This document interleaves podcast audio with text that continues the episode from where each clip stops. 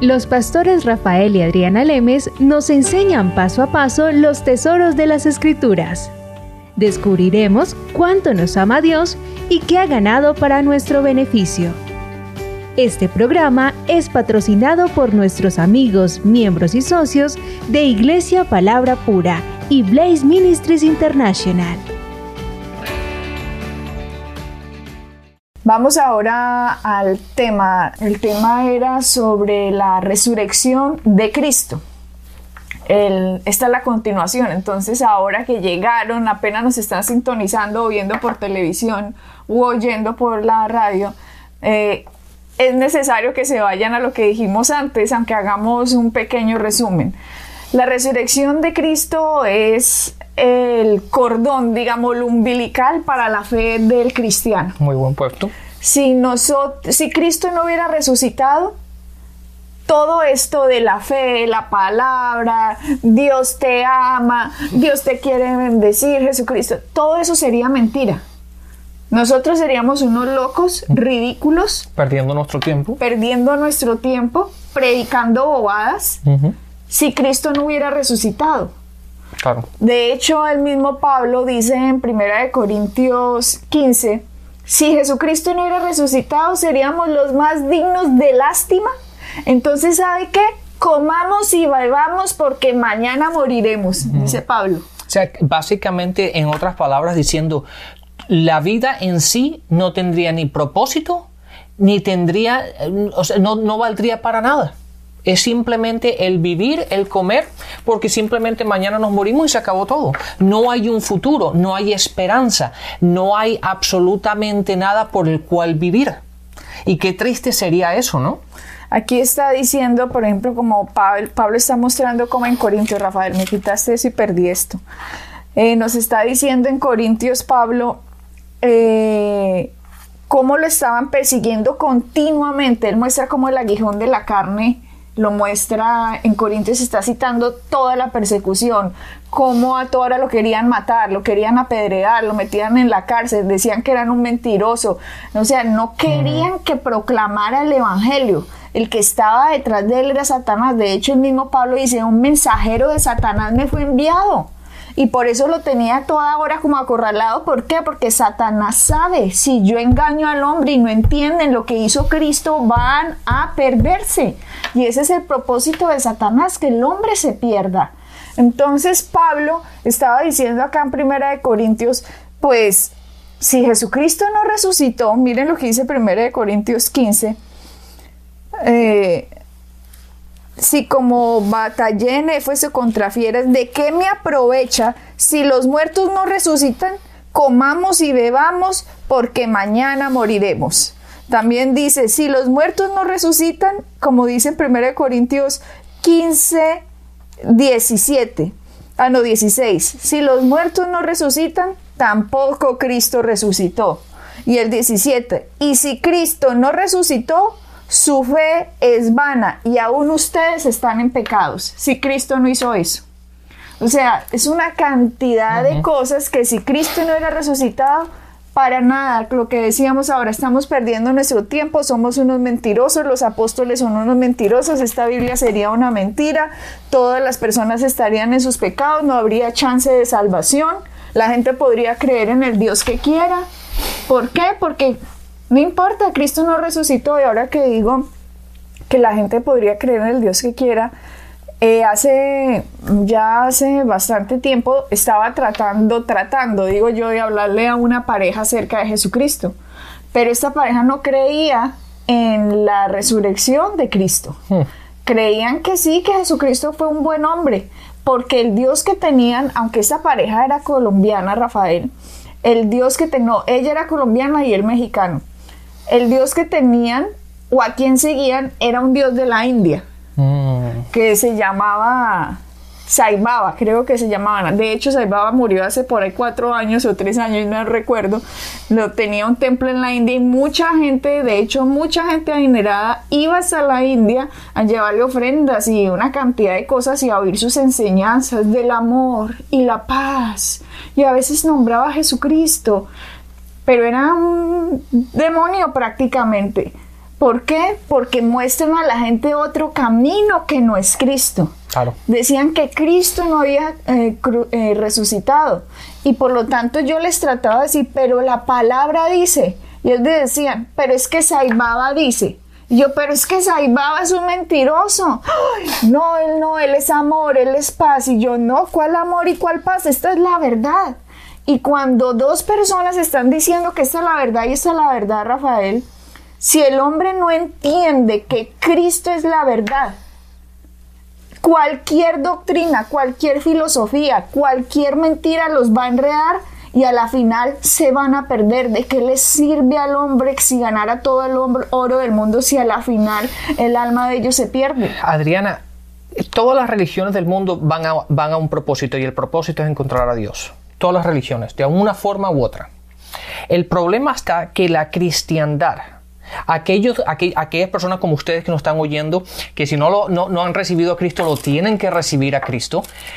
La única diferencia es que Cristo es la única persona que no la vas a poder encontrar en su tumba fue el único que ha resucitado entre los muertos. Todos los otros dioses o que la gente ha llamado dioses O se o, o- autoproclaman. o se proclaman dioses, todos si vamos a las tumbas van a estar ahí. Y el Simbaba este o como se Saibaba. No, como por Simba, no, pues. Saibaba. Como se, León. como se llama. Si murió hace unos cuantos años, si vamos a su tumba y los, lo desenterramos, Ahí vamos, está. ahí está. Ajá. Ahora, ¿qué es importante, Adriana? Vayamos a la, a la- a la iglesia primitiva en el libro de Hechos.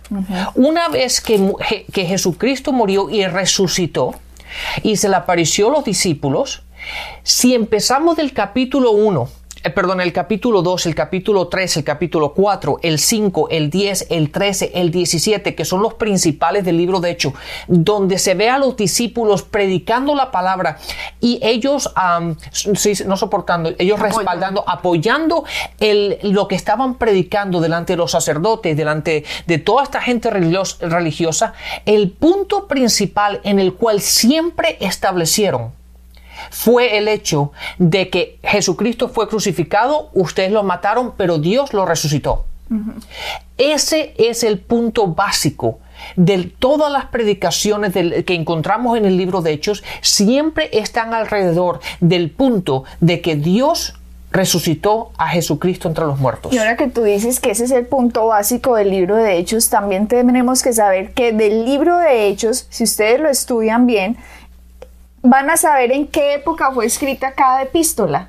Porque el libro de Hechos, ustedes saben dónde estaba Pablo en Corintios, dónde estaba escribiendo Filemón, dónde estaba escribiendo a Tito, dónde estaba escribiendo Tesalonicenses, dónde estaba escribiendo a Gálatas, dónde estaba escribiendo a los Éfesios, a la iglesia de Éfesio. Entonces, todo esto nos está mostrando que todas estas cartas se originan de acuerdo al conocimiento que la gente sabía, que tenía, que reconocía y creía de que Jesucristo había resucitado. Jesucristo dijo, yo soy la verdad. En este mundo de mentira, que todo el mundo cree una mano de babosadas, Él es la única verdad. Y si no aceptamos esa verdad, vamos a estar como todo el mundo confundidos bajo mentiras y engaños y eso no nos produce sino muerte. Pero Cristo, como mirábamos en el programa pasado y todos los versículos que Rafael nombró de Hechos, sigamos buscando testigos en la palabra acerca de la resurrección como en Hechos 10. Vámonos a 38. Oh, el 1038 es poderoso. Eso ustedes siempre lo utilizan en las enseñanzas. 1038.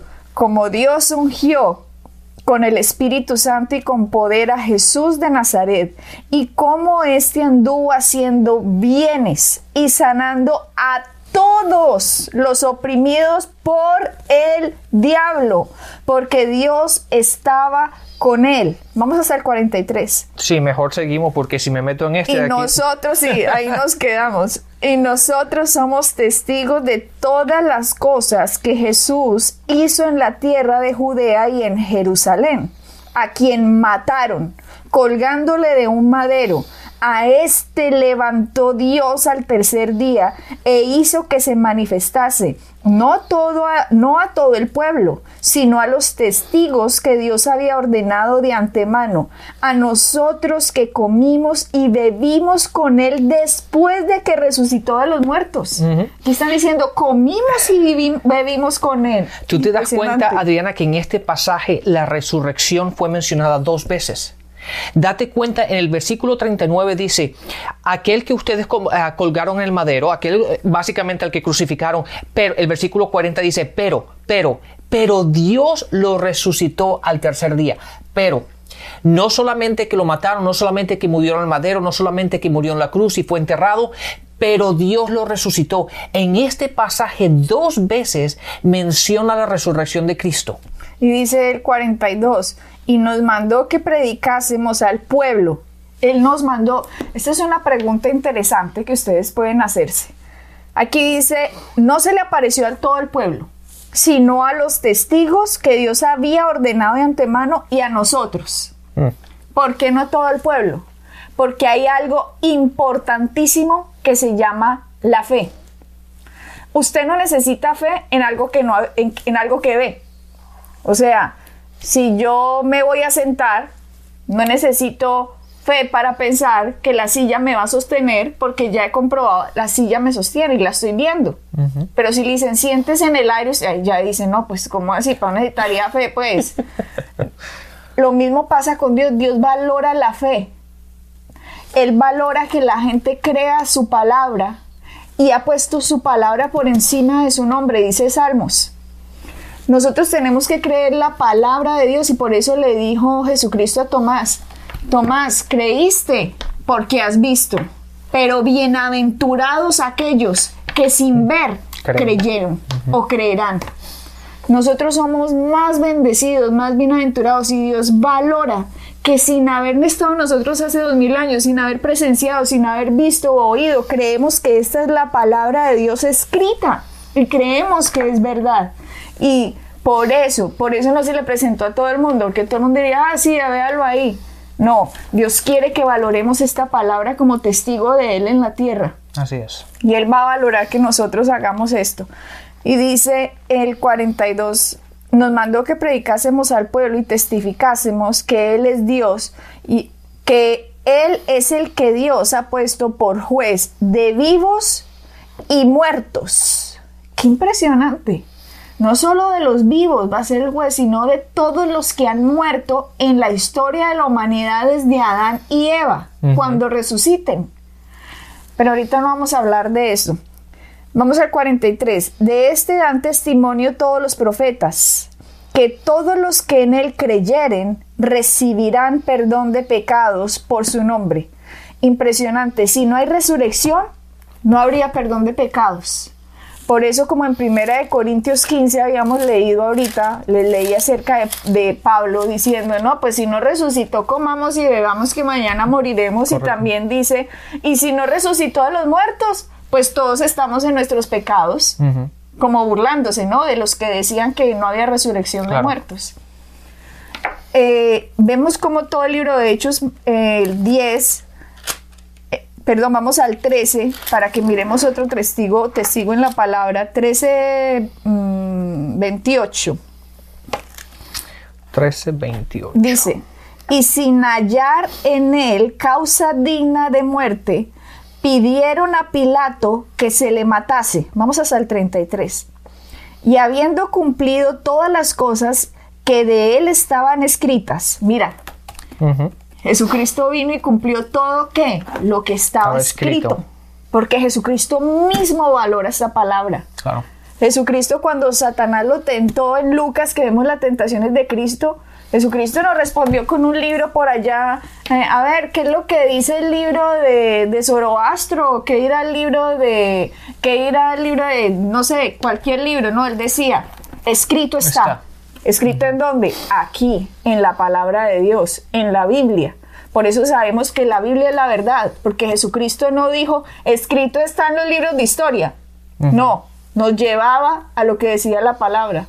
Y aquí en Hechos 13, 20... Vete al versículo 30 ahora. 13, 28, el 29 que había dicho, y habiendo cumplido todas las cosas que él estaban escritas, quitándolo del madero, lo pusieron en el sepulcro, y el 30, más Dios le levantó de los muertos y se apareció durante muchos días a los que habían subido juntamente con él de Galilea a Jerusalén, a los cuales ahora son sus testigos ante el pueblo. Y nosotros también nos anunciamos el Evangelio de aquella promesa hecha a nuestros padres, la cual Dios ha cumplido a los hijos de ellos, a nosotros, resucitando a Jesús, como está escrito también en el Salmo segundo, mi hijo eres tú, yo te he engendrado. Uy, no, a mí esto me, encanta, a mí me, ah, me fascina esto. Te, das cuenta, te das cuenta a lo, lo que estaba hablando desde un inicio, de la razón por la cual era tan importante que los discípulos, cada vez que ah, proclamaban el Evangelio, que hablaban de Jesús, que hablaban de lo que habían visto, lo que habían vivido y lo que habían observado, que siempre hacen referencia a la resurrección de Cristo. Porque es, es la resurrección de Cristo, ese hecho de que Dios lo levantó entre los muertos, es lo que valida el Evangelio. Es lo que le da el poder a lo que nosotros creemos. Es lo que, lo que le da validez a nuestras creencias. Si la resurrección de Cristo no fuera un hecho real, no hubiese pasado, no hubiese sido predicado por los discípulos diciendo, el mismo Cristo en, con el cual nosotros caminamos, el cual ustedes crucificaron, el cual ustedes fue enterrado, pero Dios resucitó sin, ese, eh, sin, sin saber que Dios lo resucitó entre los muertos.